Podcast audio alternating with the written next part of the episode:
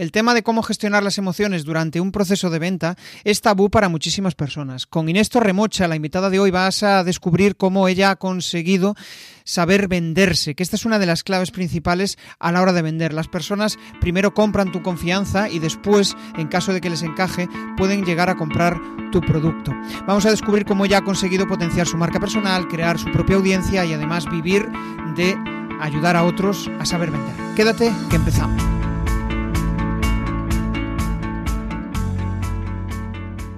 Bienvenido a Comunicar más que hablar. Soy Jesús Pérez Santiago y este es el podcast de los que quieren crear su propia audiencia. A través de mi lista en jesusperezsantiago.com barra secretos, de forma periódica comparto contigo análisis de los mejores podcasters y también sus secretos para alcanzar a millones de oyentes. Hace años, cuando trabajaba en el sector de, del call center, mm, bueno, pues uno de mis primeros miedos que tenía, y de hecho cuando empecé, pues no era un servicio de venta, pero uno de mis mayores miedos era vender. Realmente mm, me aterraba, y más a través de teléfono, en el cual pues no había eh, digamos, ese tacto, ese, bueno, ese rollito personal que da el, poder tener a una persona enfrente, el, poder venderle. Bueno, hoy, hoy en día a través de Zoom o a través de otras plataformas es muchísimo más fácil, más sencillo, más conexión, ¿no? Pero en aquel momento el, hecho de tener que vender a través de teléfono me, me bloqueaba. Fijaros hasta qué punto, bueno, después acabé coordinando el departamento, pero al principio, cuando empezaba a observar a las personas que había en el departamento, eh, lo que hacían era, durante la llamada estaban muy bien, muy cómodos, pero de repente cuando había ese puente de venta, ostras, se ponían súper rígidos, em, no fluían, decían, a veces balbuceaban, decían cosas o se aprendían una frase que sonaba totalmente eh, fuera de contexto, ¿no? Fijaros hasta qué punto pues tenemos miedo a la venta porque muchas veces relacionamos la venta con engaño, con eh, bueno, con enchufarle algo a alguien, pero hoy no vamos a hablar de ello. Hoy tenemos a Inés Torremocha y vamos a hablar de una venta pues natural, de una venta que fluya, de una venta que vaya acorde a nuestros valores. Muy buenas, Inés, ¿qué tal? Encantada, Jesús, de, compartir este ratito contigo y con las personas que nos acompañan en directo, como bien dices, o en diferido o a través del podcast. Así que encantada de, de estar contigo hablando de lo que más nos gusta, que son las emociones y las ventas. Pues sí, sí. Y de hecho yo creo que el tema de las emociones es un poco tabú en, esto de las, de las ventas. ¿no? Hoy vamos a hablar de varias cosas, entre ello pues vamos a conocer eh, cómo Inés eh, afronta su marca, cómo, o sea, lo que le ha aportado su marca personal, cómo ha conseguido destacar entre, entre otras personas que al final pues em, pueden estar haciendo lo mismo pero no con el mismo enfoque, qué significa para ella la venta y también centrarnos en el tema de mentalidad, que me parece súper interesante cómo ella afronta su día a día y, y cómo consigue fluir, no solo en la venta, sino en su eh, proyecto, ¿no? En, en, general. O sea que vamos a empezar conociéndote un poco más y sí que me gustaría saber qué ha pasado, lo más importante que ha sucedido para que Inés sea la persona que soy y esté haciendo lo que está haciendo hoy. Pues el, el, motivo de que esté aquí, entre otras cosas, es porque el mundo de las ventas me viene ya de familia. Mi padre ya fue comercial entonces, fíjate, algo que, yo he normalizado desde muy cría es el tema y el mundo de la venta, del comercial, de los clientes, eh, de, trabajar por objetivos. Y, claro, para, para, mí lo curioso siempre fue que las personas tuviesen tantos, eh, tantos prejuicios con respecto a la profesión o al oficio del comercial. El punto en el que llego hasta aquí es un cúmulo de, de muchos errores, de muchos aciertos también, Jesús, y, que al final han, han, ido construyendo la persona que soy hoy y una mujer que pasó de tener una orientación súper, súper marcada a los resultados. Cállese quien cayese, así entrecomillado. Eh, hay un momento en mi carrera profesional muy complicado en el que viro completamente esa manera de abordar el proceso de la venta y, por supuesto, no he perdido esa orientación al resultado como vamos, cualquier persona que, se dedica al mundo de las ventas necesita esa orientación al resultado. Ahora bien, he aprendido con el tiempo a hacerlo a través de las personas y creo que ese, bueno, creo no, sé que ese es el, cambio, lo que te va a diferenciar de un comercial mm, del montón, un comercial más mediocre, un comercial que no va a tener recurrencia de clientes porque va a terminar em, manipulando a, a, su prospecto o a su cliente potencial versus ese cliente, eh, perdón, ese comercial que, está en una posición profesional pues mucho más trabajada, mucho más consciente y que, que realiza ese proceso de venta desde otro sitio, ¿eh? desde, desde, donde cubrir una necesidad, una solución, siempre con el cliente en el centro, que lo decimos mucho, Jesús, o de hay que poner al cliente en el centro de nuestras estrategias. Y luego vamos todo el día a ver cuánto hemos facturado esta mañana. Entonces, por el amor de Dios, vamos a ser coherentes y, y, de, esa, de esa parte de profesionales de las ventas, orientados al resultado, siempre lo hagamos a través de, de las personas. Me estoy acordando. Sí, no, me estoy acordando de una charla que, o sea, de hecho, fue hace, yo creo que el año pasado, con Antonio Sánchez, que también es eh, mentor en venta, y el, su, su, título en LinkedIn, si no recuerdo mal, es ex, experto en quemar eh, comerciales, ¿no? Porque al final era eso, estaba tan orientado a resultados que al final pues no tenía en cuenta a las personas y hoy precisamente enseña todo lo contrario, que eh, pues el equipo hay que tenerlo motivado, pero no quemado. Y yo creo que ahí hay mucho que aprender. Yo para mí la venta, y esto es una visión, pues eso, totalmente subjetiva, es conectar con las personas, ¿no? Es como que si realmente, y de hecho escuchando en una charla, en, en, en una charla tuya, ¿no? Que decías, joder, es que uno de mis mayores errores fue que, eh, pues, iba a la venta hasta, a toda costa y después me di cuenta de que eh, realmente, pues, hay clientes que no merecen la pena, que, que, que ta tantas objeciones, tantas, ¿no? Que no tiene sentido. Mmm, es que al final, pues, pues, seguramente vaya a tener una relación comercial con él horrible. Y esto lo veo en muchas empresas.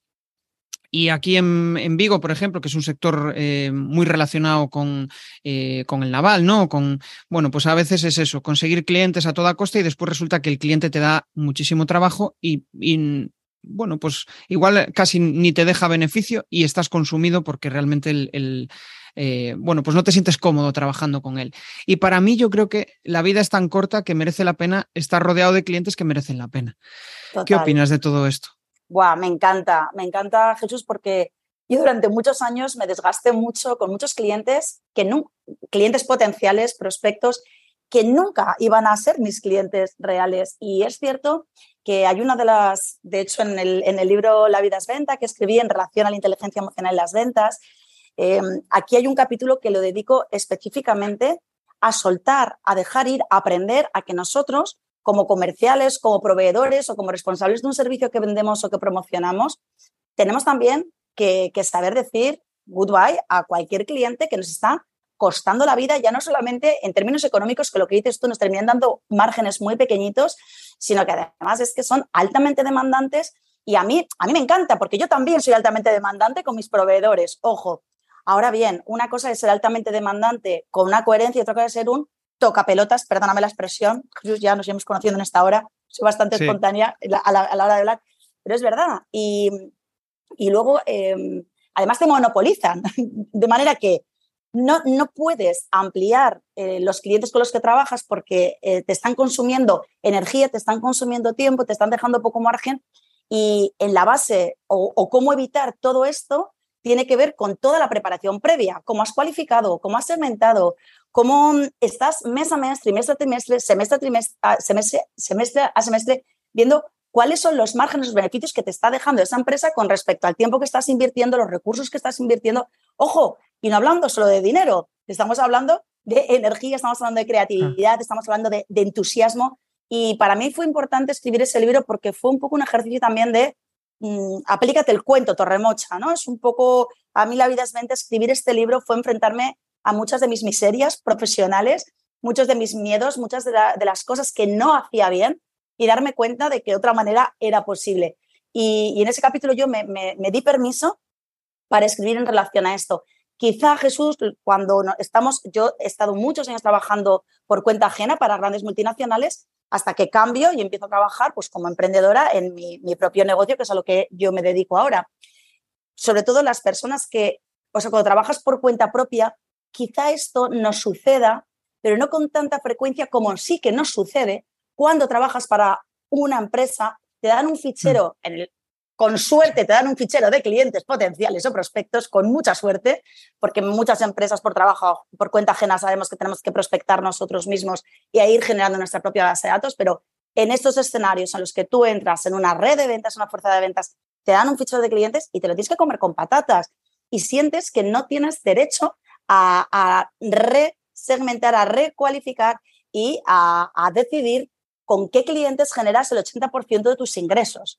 Entonces, bueno, Ahí yo me di permiso, como te contaba, y di permiso a todas las personas que, han pasado por el libro, que ya son muchos miles, para, para decidir que hasta aquí hemos llegado. No siempre el cliente es el que decide, oye, mira, dejamos de trabajar contigo este año porque no sé cuántos, por supuesto, pero, esa relación es bidireccional y esa decisión también es bidireccional. Con lo cual, cuando un cliente deja de comprar, cumplir con sus compromisos, deja de cuando te dijo, mm, me comprometo con este mínimo de pedidos al cabo de seis meses en función de, y deja de cumplir, hay que, hay que tener primero conversaciones de tensión constructiva con ese cliente, ¿eh? no vamos a ir dejando cadáveres por el camino, pero tener ese tipo de conversaciones muy atadas a argumentos muy sólidos, por eso es tan importante el análisis, eh, lo que hablábamos antes, el análisis, la planificación y el seguimiento de, de cuentas, para tú con todos esos argumentos de consistencia, con datos realmente, no con una promesa que te hizo un buen día, sino eh, y te lo digo por grandes eh,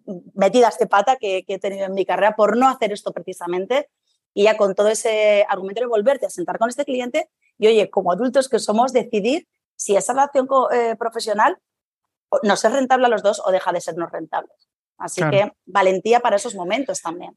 Sí, pensando desde, desde aquellos profesionales que trabajan por su cuenta y, y lo que dices de, mm, joder, al final si trabajo por cuenta ajena y la empresa necesita clientes, pues al final me los como. Pero aquellos que trabajan por cuenta propia muchas veces tienen la capacidad de poder filtrar y de poder elegir aquellos clientes con los que se sienten cómodos. Pero ahí es donde lo ligo yo con el tema de, la, autoconfianza, ¿no? Que muchas veces pues trabajas con clientes por inercia y, y pues igual es que consideras que mm, no mereces no mereces, o sea, no eres merecedor de clientes mejores porque tu producto no es bueno. Y eso, yo, desde mi punto de vista, es eh, la rueda que entra en, o sea, no crees en tu producto, los clientes que vienen no confían en ti, entonces con lo cual te pagan mal y acabas en una rueda de espiral súper negativa en la cual, pues, bueno, crees que todos los clientes son malos y cómo crees que se puede salir de ahí. Pues lo que estás diciendo es una, es una realidad, está muy vinculado también a eh, la energía con la que tú te enfrentas cada día a, tu rol profesional.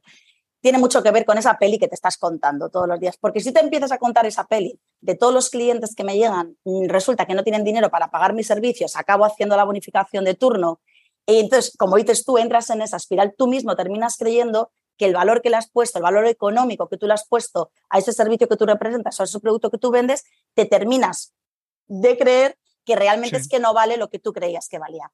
Por lo cual volvemos otra vez a esa preparación, a esa validación del producto o servicio que representas, a ese precio de mercado que, ojo, que yo no digo que estemos a precio de mercado, sino que tu precio tiene que tener un, tiene que tener ese hueco. ¿eh? No digo que cobres lo mismo que cobre todo el mundo, aquí cada uno tendrá que saber cuál es el valor de la transformación que genera la otra persona o cuál es la solución al, problema que tenga esa persona. Si todo lo de antes lo has hecho bien, cuando te enfrentas al tema del precio, Jesús, al precio y, al, a, las propuestas que tú lances a tus clientes, es que eso tiene que estar solventado. Si tú con toda seguridad del mundo vas a pasar una propuesta económica y el cliente 1 no entra, el cliente 2 no entra, el cliente 3 no entra, el cliente 4 no entra, vuelve hacia, hacia atrás tus pasos. Quizá el problema no sea tu producto, el problema es cómo has cualificado a tus clientes. Entonces, mm, e, es precisamente el, de las cositas por la que me entran a mí eh, profesionales para acompañarles en acompañamientos de coaching de ventas, uno de los primeros problemas con los que se enfrentan, de los obstáculos con los que se enfrentan, uno de ellos es ese. Es que, ¿qué es lo que está pasando? Que, que, no me compran lo que, lo que quiero vender. Luego te, te, cuentan un poquito el proceso, están buscando clientes en un perfil de clientes que no tienen un nivel adquisitivo como para, mira, no sé, eh, yo soy muy fan de los podcasts, eh, por supuesto tu podcast, y todas las mañanas salgo a caminar una horita y voy con podcast. Hoy he ido con uno de ellos, que es, bueno, con temas de blockchain, ¿vale? Para ubicarme un poco. Porque oigo mucho del blockchain y digo, mm, coño, más allá de que es una base de datos descentralizada, no sé mucho, entonces me pongo también cosas que me resultan curiosas y aprendo mucho de los podcasts, algo que también, aunque no venga ahora te contesto la pregunta, ¿eh? pero aunque no venga por ahí, tenemos que estar en constante formación y no significa hacer 25.000 MBAs, sino es localizar podcasts de calidad con contenidos de calidad y todo eso también te va nutriendo y te va alimentando porque tenemos que estar eh, absolutamente, absolutamente preparados. Entonces, en relación a, lo que estábamos hablando, eh, estaba el otro día escuchando un podcast y ponía un ejemplo muy claro. Tú vas a un cliente y, este cliente te dice que no tiene dinero para pagarte.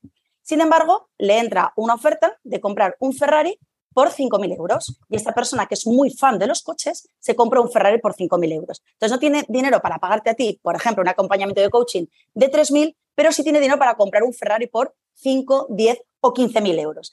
Entonces, ¿qué valor está percibiendo el cliente en relación a lo que tú le estás ofreciendo?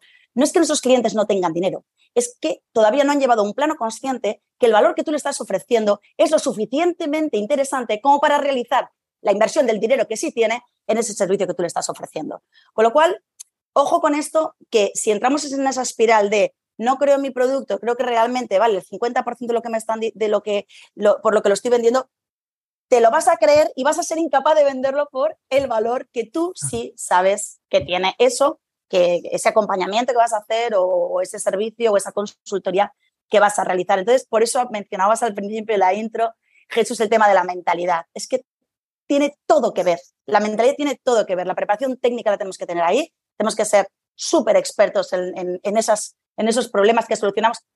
No siempre solucionamos problemas. A veces lo que vamos es a maximizar resultados o a, mejorar procesos o a, que las empresas o nuestros clientes sean más eficientes, que a veces parece que tenga que estar algo estropeado para que vayamos los profesionales a solucionarlo.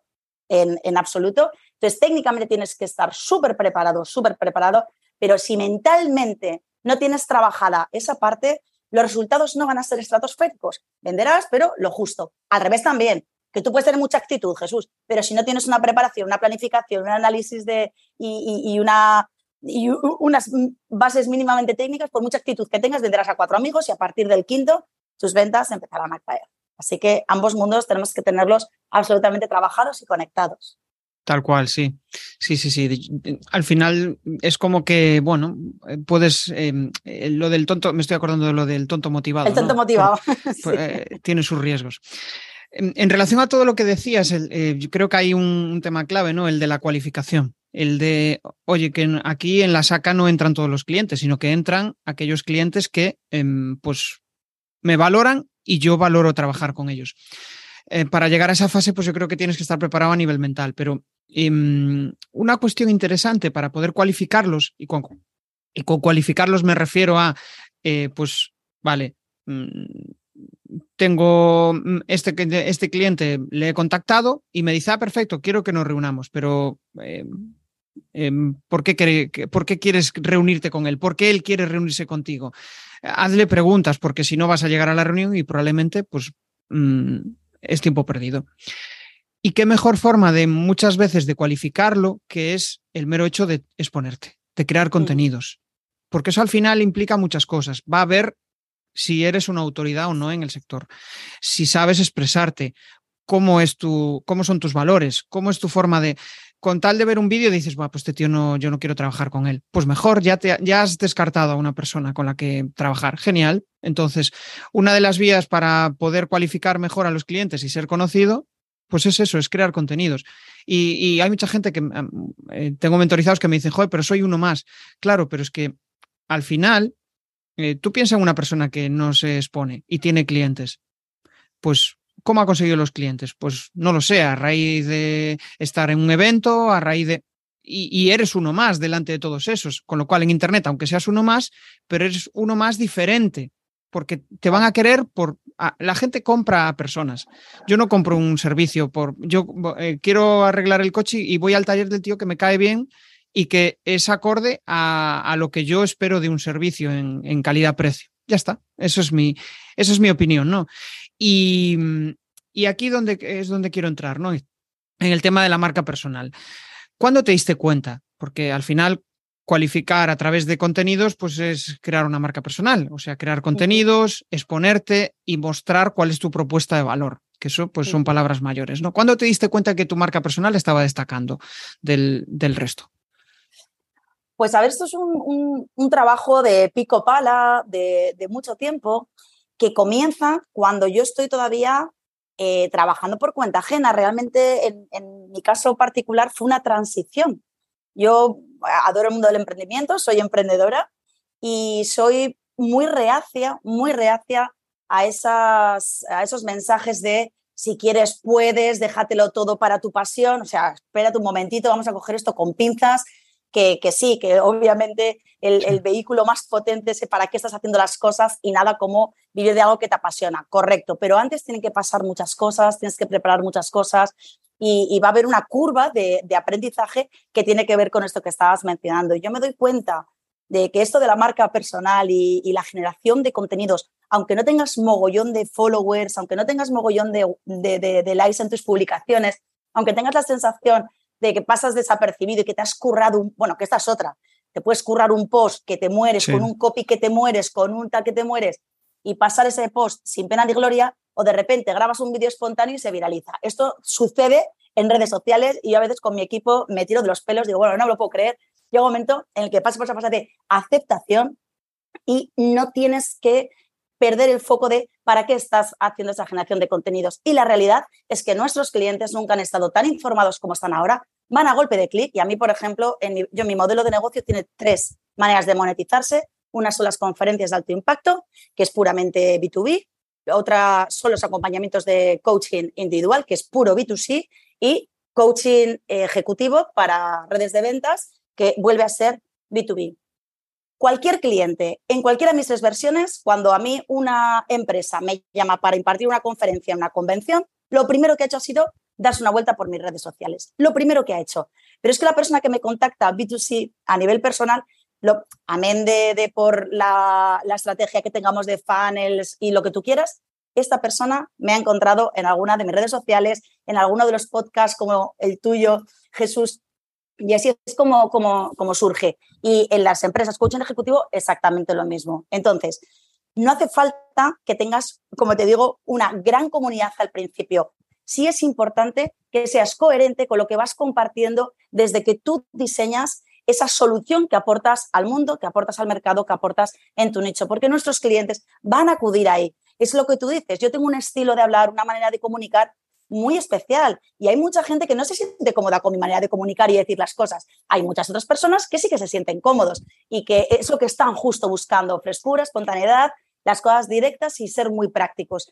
Entonces, bueno, afortunadamente eh, somos muchísimos que hacemos lo mismo, pero tenemos muchísimos eh, clientes potenciales que, que están ahí buscando con esa persona con la que se quieren mentorizar, esa persona que necesitan que les haga una consultoría o esa persona que les dé un masaje, si es que estamos hablando de fisioterapeutas, me da igual, lo exporto a cualquier sector. Entonces, cuando empiezas, un poco la frustración puede venir, y por experiencia también, eh, que bueno, pues no tienes visibilidad, eh, no, no, no, tienes una, una, gran comunidad y nos desgasta mucho ver personas que tienen ese perfil, ese sitio, que están en ese sitio donde nosotros queremos estar en un futuro y parece que haciendo así tienen un montón de esa gente lleva trabajando muchísimos años, esto es pico pala, pico pala, pico pala, sin perder el foco, con mucha coherencia, mucho respeto por, por ti mismo, por ti misma, por supuesto, y mucho respeto por la comunidad que poquito a poco vayas generando. Entonces, mm, ver a referentes que sean para nosotros, para modelar lo que están haciendo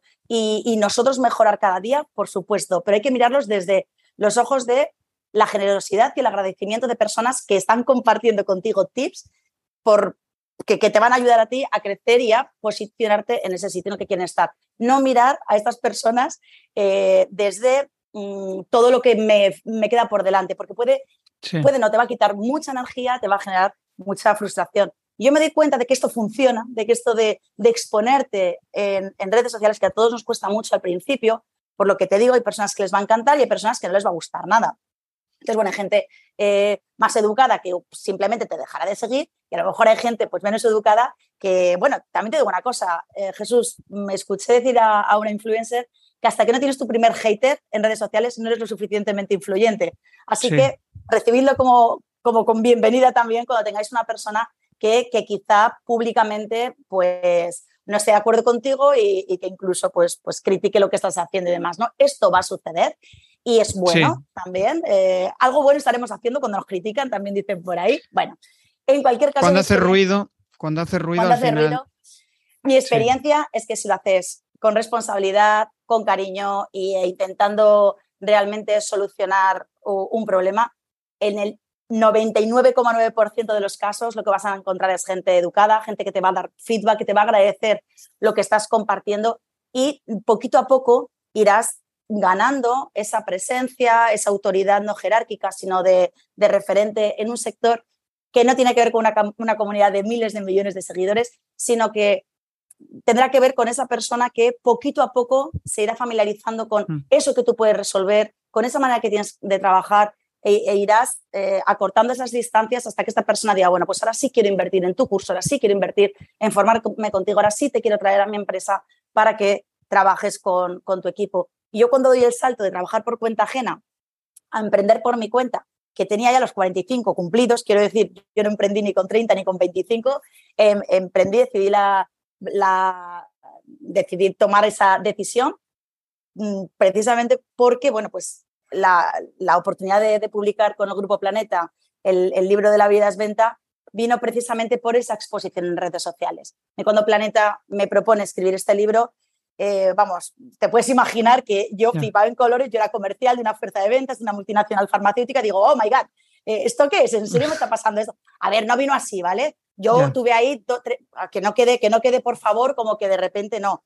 Tres años antes de que esto sucediese, yo ya estaba pico pala, pico pala, moviéndome por los sellos editoriales de, Planeta, contacta con, que el que es mi editor, el, el que es el, director editorial de Alienta, es decir, todo tiene una vez más ese trabajo para que después estemos preparados cuando nos llegue esa oportunidad.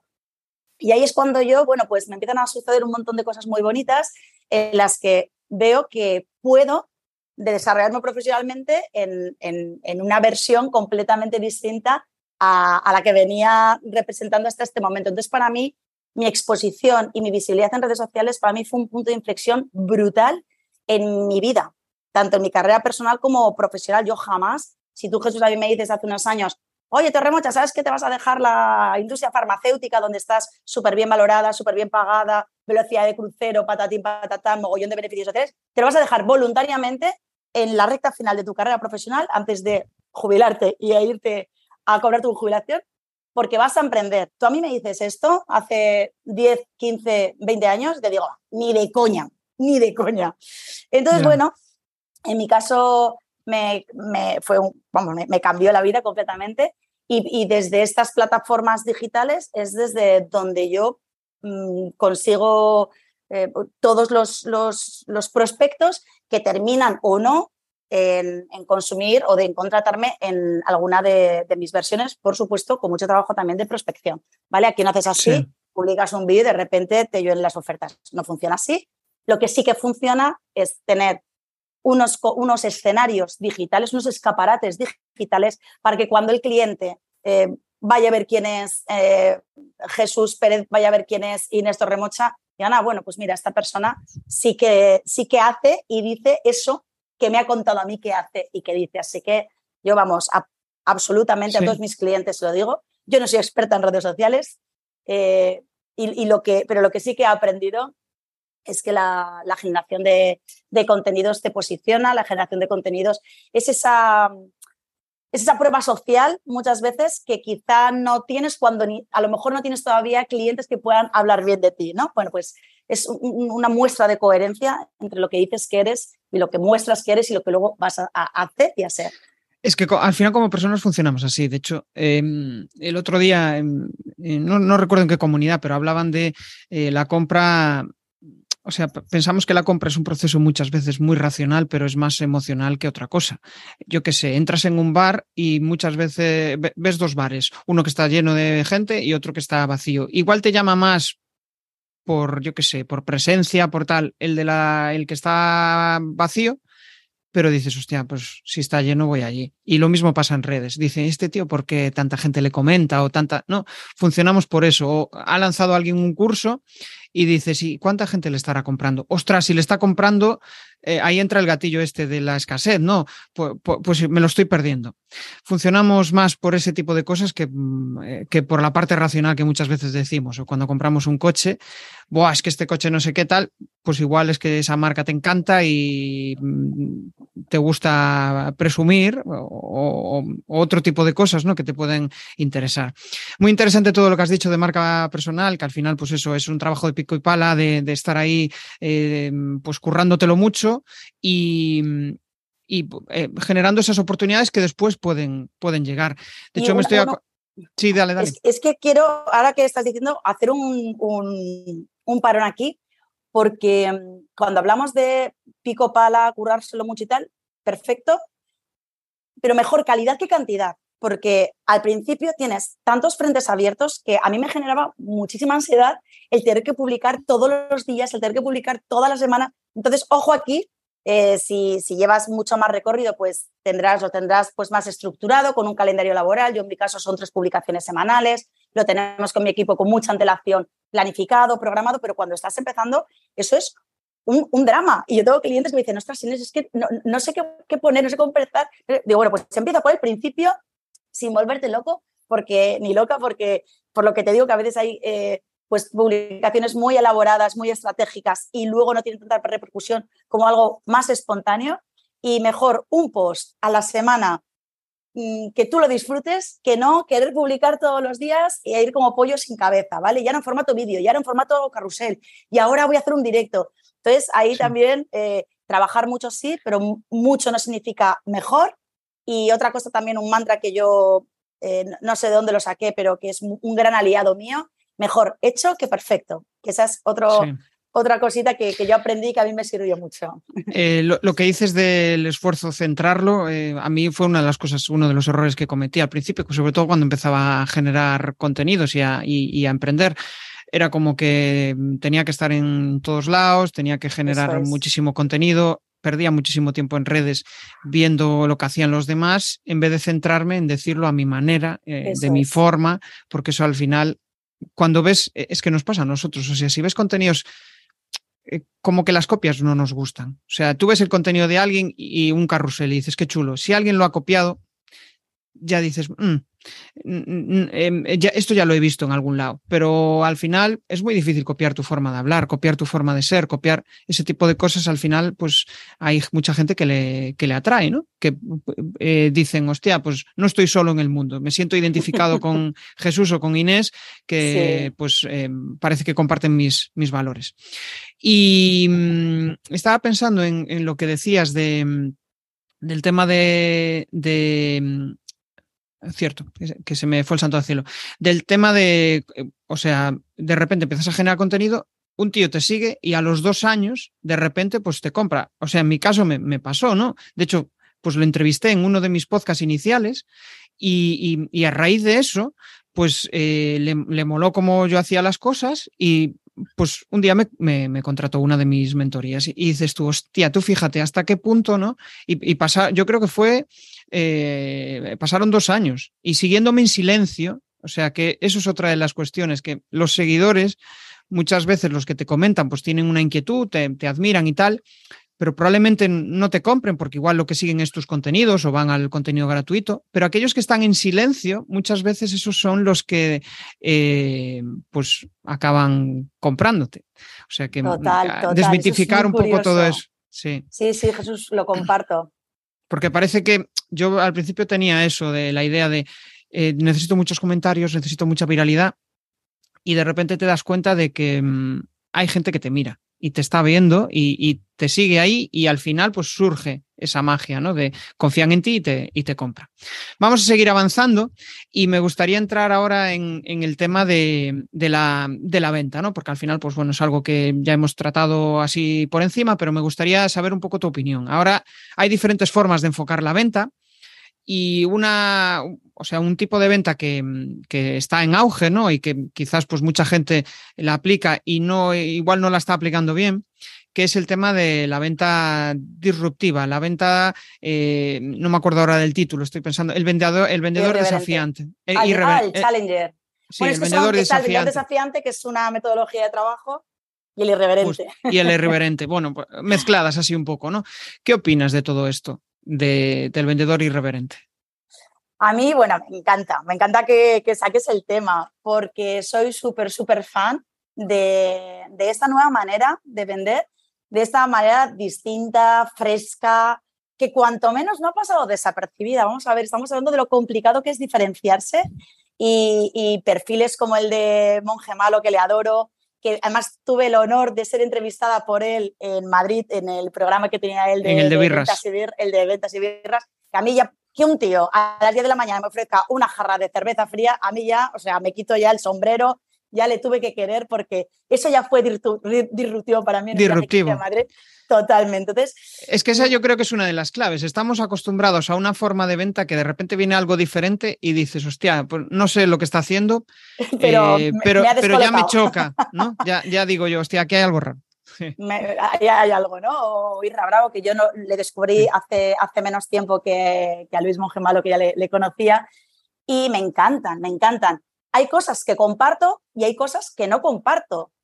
Y me siguen encantando igualmente, porque están consiguiendo pegar un meneo un poco a, la manera, a, los procesos de venta, a la manera en la que hay de vender. Y una vez más, eh, Jesús, habrá gente que le encante y habrá gente que, lo deteste. En cualquier caso, como ni todos los clientes van a ser para nosotros y nosotros vamos a, servir para todos los clientes. Creo que dicen cosas mm, muy interesantes. Creo que se ha terminado ya de, a ver cómo lo digo sin que suene irreverente, ¿vale? Porque es, la, parte canalla me gusta, pero no quiero herir eh, susceptibilidades o sensibilidades. Y hay un capítulo, un capítulo también en mi libro, en mi libro que se titula mm, Servir no es lo mismo que servilismo. Y tenemos ya ahí un casposo rol de eh, reverencias al cliente desde que llegamos hasta que nos vamos y a sus pies y lo que usted diga y cuando usted diga, no, se ha acabado, Mm, punto, o sea, chimpún, estamos eh, mirando a los ojos a nuestro cliente de igual a igual, estamos otorgando con esa manera de ser tan formales, tan de toda la vida, tan mm, servilistas y no estar al servicio, que no decimos las cosas por su nombre, no llamamos, em, cuando te están poniendo los cuernos, te están poniendo los cuernos, coño, tienes que ir a decirlo al cliente, oye, mira, esto no, esto no es lo que tú y yo habíamos acordado. El cómo es lo que cambia el que dejes un cadáver por el camino o el que continúes esa relación profesional que lo comentábamos al, principio. Pero sí que estoy muy de acuerdo en, estos, en esta manera diferente de vender, de posicionarnos como en igualdad de condiciones. Yo soy un experto en esto, tú tienes un problema, si te va bien, lo solucionamos, si no te va bien, no me hagas perder el tiempo. Es como el enviar una propuesta y el ghosting, ¿no? Que se habla mucho del ghosting y, y, de repente no, no, coño, has cualificado, has agendado una sesión de Zoom, has yo por eso he dejado de hacer propuestas, también te lo tengo que decir, llevo un tiempo que ya no envío propuestas, se cierra el trato, la llamada y entonces redactamos juntos las condiciones del trato. Pero si ha terminado las propuestas, prefiero grabar un Zoom donde estamos hablando de qué necesitas, qué te voy a ofrecer y si te parece bien, avanzamos y si no, no. Y yo esta manera de cerrar, tan, que no es agresiva, que es práctica, estoy ahorrando mucho tiempo, yo estoy haciendo ahorrar mucho tiempo a mi cliente la he aprendido de profesionales que, que me han invitado a decir, algo así. Y yo tenía muchísimo miedo, sin embargo, funciona. Jesús, creo que funciona eh, y que tenemos que dar ese salto a no a tratar mal a nuestros clientes por el amor de Dios, pero sí hacerlo de una manera diferente. Es como ser más honestos en las conversaciones, no estar dándole vueltas a las cosas en plan, em, uy, es que no sé si me va a comprar, pues no, vamos de frente, oye, ¿tienes presupuesto para esto? Sí, no, pues vamos dando pasos, porque al final, eh, cuando... Y ahí yo creo que tiene mucho que ver el miedo a la venta. Uy, es que tengo miedo a, a, venderle, ¿no?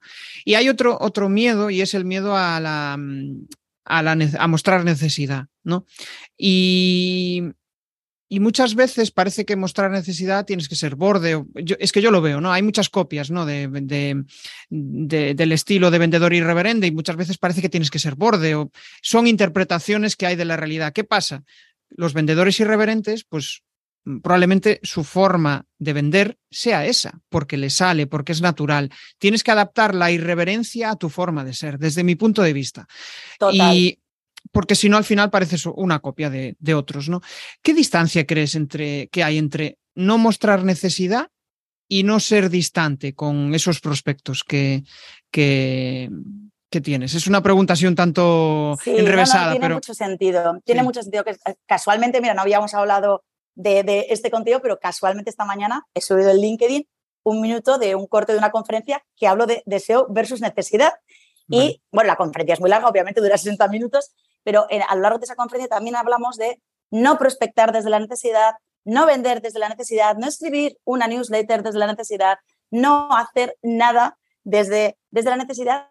Y, sin embargo, sí mm, alentar a tu cliente a que tome la decisión de comprarte, porque es nuestra obligación, es nuestra responsabilidad. Y cuando estamos manteniendo una conversación con un prospecto o con un cliente potencial, me da igual que sea de B2B o de B2C, ahí estamos los dos para algo, para saber qué es, cuál es el problema que tienes tú o qué es eh, eh, o, cuál es el estándar al que quieres llegar en algo, como te decía, que no tienes por qué solucionar nada, sino mejorar algo que, ya les está funcionando.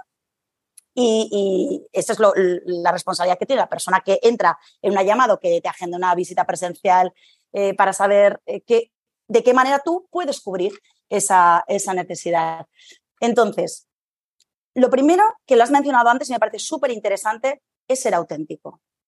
Porque tú puedes ser un vendedor irreverente, porque tu manera de ser es esa. Y está bien, porque vas a sonar creíble y te lo van a permitir, porque es tu manera de hablar y ya saben que hablas así y saben que te comunicas así y saben que eres una persona que, que, va, que va al lío, ¿no? Digamos. Eh, porque además, si no eres así, va a quedar forzado y va a quedar ofensivo. O sea, el cómo es lo que diferencia, el qué está muy claro. Yo he venido aquí a hablar de mi libro. El qué está claro. El cómo vamos a hacer ese baile es lo que va a marcar la diferencia. Si lo haces con autenticidad, va a funcionar. Tanto si eres una persona más prudente como si eres una persona más irreverente, me da lo mismo. Lo que las personas quieren es confiar en ese, en ese tío, en esa tía en la que van a hacer una inversión. Pequeña, grande o regular. Es que la, palabra es la confianza, porque igual, pues, yo qué sé, una persona que es tímida, que mm, le hablan igual como Luis Monge Malo, que es un tío directo, pues se siente incómodo. Dice, yo a este tío nunca le compraría porque no me gusta su forma de ser. Pero en cambio, pues dices, hostia, yo a mí me gustaría ser como Luis Monge Malo. Voy a comprarle porque quiero saber cómo él hace esa, eh, cómo, él consigue hacer eso, ¿no?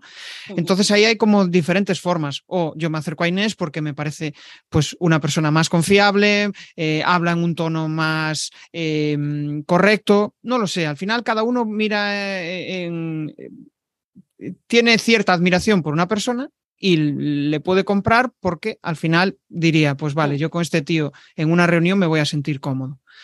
Yo creo que es una, una clave. Una clave. Y no quiero dejar de contestarte la pregunta, ¿no? ¿Cómo sí, dale, haces para alentar al cliente o cerrar esa venta, avanzar en tu proceso de venta, aun teniendo necesidad, sin que el interlocutor mm, identifique esta necesidad, porque efectivamente no nos gusta eh, que nadie nos venga en plan desesperado. Yo he llegado a ver, lo he llegado a ver hace muchos años, pero he llegado a ver a compañeros de mi competencia sacando la foto de los niños que tengo que comer. O sea, una cosa terrible. Yo eso lo he vivido. Creo que afortunadamente nuestro oficio, profesión se ha profesionalizado mucho. Eso ya no sucede, pero eh, es un ejemplo como muy evidente de, oye, mira, eh, o como cuando, jolín, ves que no la cierras y empiezas a descuento, descuento, descuento, descuento. Oye, mira, ¿sabes qué? Que el primero te lo regalo, por el amor de Dios. Eh, suena, lo estoy exagerando mucho, pero eso lo hacemos. Y eso pasa. Y eso pasa cuando vendes desde la, vendes desde la necesidad y no te has preparado esa reunión, no te has preparado esa visita. Por eso, aunque tengas la necesidad de captar un cliente hoy porque se está acercando el cierre del trimestre y no llegas a los eh, a los objetivos de ventas que te habías marcado dentro de tu negocio o trabajando por cuenta ajena, la clave es prepararte, prepararte esa, esa, reunión, eh, respetar los argumentos que tienes, respetar los tiempos, hacer buenas preguntas, que hemos pasado antes de puntillas, has mencionado el tema de las preguntas, se habla mucho de la escucha activa, pero señores, señoras, no vamos a a, avanzar en el proceso de venta, por mucho que escuchemos, si no lanzamos preguntas estratégicas para eso que tenemos que escuchar realmente nos dé información en relación a cómo avanzar en, ese proceso de venta. Hay procesos de venta que son aquí te pillo, aquí te mato, por el tipo de producto que sea, no es una venta a medio largo plazo, como puede ser a lo mejor la venta de productos más consultivos o de proyectos más largos dentro de una, de una organización. hay muchas ventas que son aquí te pillo, aquí te mato, y te las tienes que preparar de la misma manera, con el mismo cariño y las tienes que estructurar. Yo no hablo de guiones de ventas, sí hablo de una buena estructura que tienes que respetar para que no se te vea el plumero, porque en cuanto nos saltamos alguna de las fases y directamente invitamos al cliente a que nos compre, sin que, sin que nos aseguremos de que el cliente tiene clara cuál es la propuesta de valor, tiene claro qué es eso que le estamos solucionando y para qué nos tiene que elegir a nosotros y, y no a nuestra competencia, si no nos aseguramos de que eso ha sucedido, va a ser un disparo tirado al aire. Y va a ser un cliente que posiblemente se sienta intimidado. Cuando tú ya invitas al cliente a tomar esa decisión, te has asegurado antes de, hacer unas preguntas que tenemos que hacer. Y por supuesto, desde antes de llegar allí, tener claro que te va a decir que sí o que te va a decir que no. Y está bien, y está bien. Sí, sí, sí, el sí, el no es una liberación. Es, eh, a mí antes me daba muchísimo miedo el no, pero es que por lo menos es, vale, pues igual es que mi propuesta no, está, no es adecuada, tengo que darle una vuelta, em, igual este perfil de público pues no, no encaja con, con, mi producto, pero por lo menos es un alivio, porque em, yo me acuerdo cuando estaba eso en, el teléfono, que había bueno, pues como inexperto, eh, a veces repetía 10 llamadas a un cliente y yo decía, pero ¿por qué me dices siempre? Bueno, después acabas descubriendo ¿no? que hay gente que es incapaz de decirte que no, que simplemente pues entras en, una, eh, en un ciclo de ya lo veré, ya lo veré, posterga, procrastina la, la decisión, pero la realidad es que es un no pero bueno, no sabe decírtelo. Eh, bueno, vamos avanzando y ya nos queda poquito de charla. Me gustaría entrar en, tema de, mentalidad, que es un aspecto que trabajas tú, y me gustaría preguntarte qué es lo más importante para ti a nivel de, mentalidad en tu día a día, en tu trabajo. Para mí, lo que yo sigo cultivando cada día, lo que trabajo con, mis clientes, porque esto de repente no tienes ya el mindset de las ventas y, y ya vas en piloto automático esto todos los días hay que, hay que trabajarlo, es un, training más y es la base, es la base de, de lanzar ese mensaje con seguridad, de prospectar con seguridad, de ir a tus visitas preparado con seguridad o preparada. El viaje de autoconocimiento no es negociable. Hay que hacerlo sí o sí, Jesús. No es negociable. Yo entiendo que mm, a veces se nos hace bola ¿eh? y, y, cuando entra alguien en algún programa mío o cuando estoy haciendo un, training en, una fuerza de ventas con una empresa, los módulos, las partes, las sesiones de autoconocimiento se nos hacen bola. Porque hay que echarle un par. Hay que echarle un par porque tienes que mirar para adentro y no es fácil. Y no todo el mundo está dispuesto a reencontrarse con eso que sabe que tiene que hacer de una manera diferente. Pero es que es clave.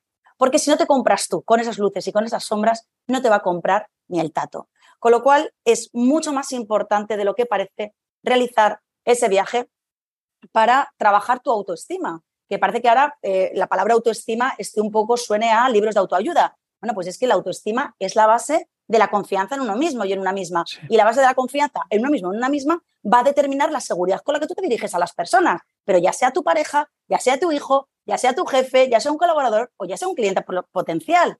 Entonces, si eh, estamos hablando de que un proceso de venta se basa en la generación de confianza con tu cliente potencial o prospecto, que se vas, esa confianza va a venir porque estás siendo creíble y eres creíble porque eres auténtico, coño, no podemos ser auténticos y auténticas si no si yo soy viaje de autoconfianza, ¿no? De saber en qué es lo que hacemos muy bien, qué es eso que tenemos que, que mejorar y, enfocarnos sobre todo en eso que hacemos muy bien. Lo que tengamos que mejorar, por supuesto, pero no pongamos tanto foco ahí porque eso nos genera inseguridad. Y como no te compres tú, como habíamos dicho, primero que tiene que pasar para que te elija un cliente potencial o prospecto es que tú te elijas a ti, que tú realmente creas que lo que estás haciendo eh, funciona, que realmente lo tienes validado, que realmente estás mejorando la vida de la otra persona. Segundo, eh, que, esa persona te compra a ti. Entonces, primero te compras tú, luego compras eso que representas, confías absolutamente en eso que representas para ser capaz de trasladarlo y comunicarlo con responsabilidad, con confianza y con seguridad. Y entonces el cliente ya te compra a ti. Esas son las tres cosas que tienen que pasar primero. Te compras tú, compras lo que representas, te compra tu cliente, a ti como persona y como profesional. Luego ya hablaremos de si haremos negocios o no haremos negocios juntos. Pero esas tres cosas tienen que suceder antes de que suceda lo cliente. Hablabas antes de los seguidores silenciosos. Y es muy interesante porque tú estás, por eso te digo que cuando se empieza, empecemos a generar contenidos, a, trabajar nuestra marca personal, necesitamos ser muy responsables y muy coherentes para que a lo largo del tiempo esos clientes que poquito a poco van confiando en ti terminen por comprarte. Entonces, el viaje de autoconocimiento y el, el trabajar, ya no, para mí la autoestima no es alta o es baja, ¿Es saludable o no es saludable? La tienes en unos estándares mínimos que te permita ser auténtico y hablar con seguridad de aquello que estás representando o no. Entonces, ahí es donde tenemos que empezar a, trabajar el mindset de la venta o ese viaje de autoconocimiento, es mirar hacia adentro, hacer un análisis sincero, honesto de esas cosas que hacemos muy bien y utilizarlas incluso en nuestra marca personal, porque mm, somos muchos haciendo, vamos, no soy la única coach en ventas de este planeta, por el amor de Dios, somos tropocientos mil. Ahora, ¿qué es lo que a mí me, hace diferente? ¿Qué es lo que yo vendo como algo diferenciador con respecto a mis competidores? En mi caso, en ese viaje de autoconocimiento que hice, lo tuve claro. Primero que he estado 25 años en venta. Segundo, la energía que transmito cuando comunico o cuando me siento a preparar una propuesta de valor con un cliente potencial. Y en último lugar, la autenticidad y el extraer de, los profesionales con los que trabajo su mejor versión, hacer este viaje de autoconocimiento y lo que hablábamos, ni ser más tímido ni menos tímido, es que no vende más el que el extrovertido, eso está, ya, está ya, bueno, en, mi libro hago referencia de un libro de Daniel H.P., Vender es humano, donde realizan, pues bueno, desarrollan un, un, estudio en el que y desmitifican completamente que los introvertidos vendan menos que los extrovertidos o viceversa. Entonces, mm, hay muchos tabús que nos auto, o, muchas etiquetas que nos autoponemos. No es que yo como soy tímido, no es que yo como no tengo donde gentes, no es que yo como... Y en, esa, y en la base de, esas, de ese tipo de verbalizaciones, en la base hay una emoción que es la que más te puede ayudar a crecer o la que más te va a bloquear, que es la del miedo. Y la emoción del miedo se trabaja de esta manera. ¿Qué es lo que me da miedo? Y qué chulo es ayudar a alguien que tiene miedo y, ayudarle a, ser una, una, mejor versión ¿no? de, ellos mismos, que, afronten ese miedo. O sea, yo al final me pongo en mi situación y digo yo, joder, qué, qué, chulo, ¿no? Que, que, haya sido capaz de enfrentarse y que ahora sea una mejor versión de sí mismo porque al final yo creo que los que trabajamos el crecimiento personal todos los días, que esto es algo eh, de por vida, eh, porque al final es una motivación, algo que, te hace sentirte vivo, que te hace sentirte realizado.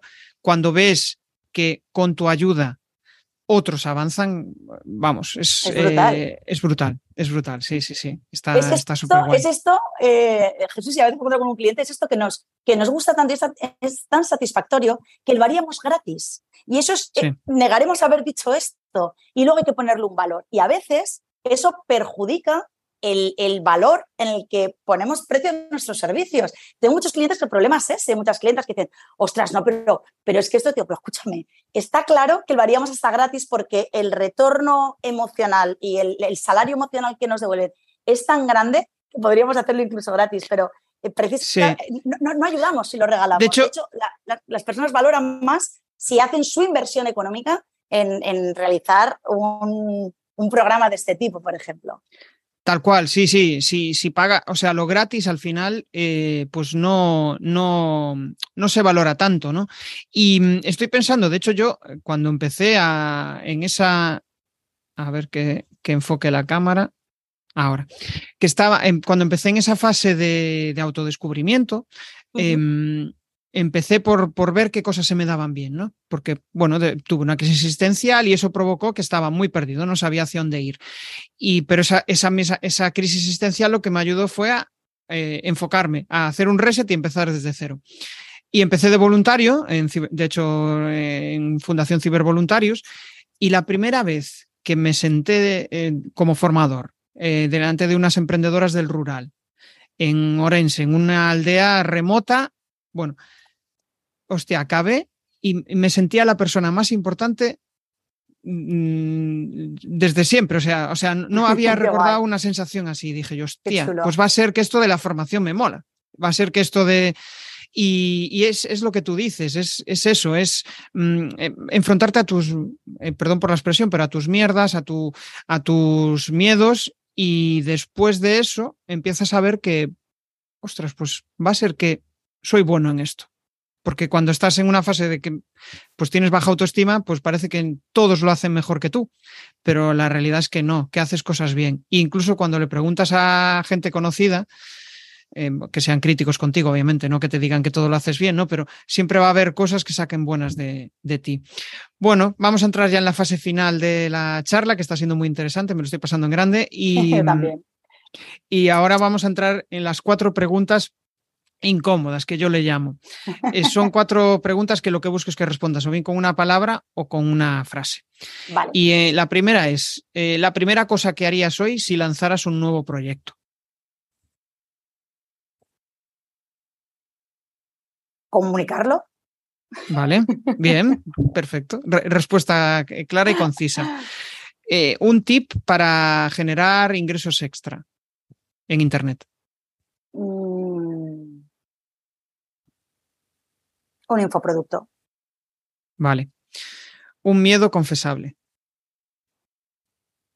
Al rechazo. Vale. Y la última, un reto para este año. Wow, ese todavía no lo he comunicado. El reto para este año es eh, empezar a impartir conferencias presenciales en Latinoamérica.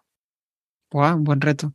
Ostras, pues mucha suerte. Ya monetizadas, si nos volvemos... por supuesto. Monetizadas, Claro, claro, porque hombre. si fuesen sin monetizar ya podría haber ido. Estoy ahí, pico Claro. pala. Genial, genial. Bueno, pues eh, en la siguiente charla que tengamos aquí en el canal nos contarás cómo, cómo ha ido eso en Latinoamérica.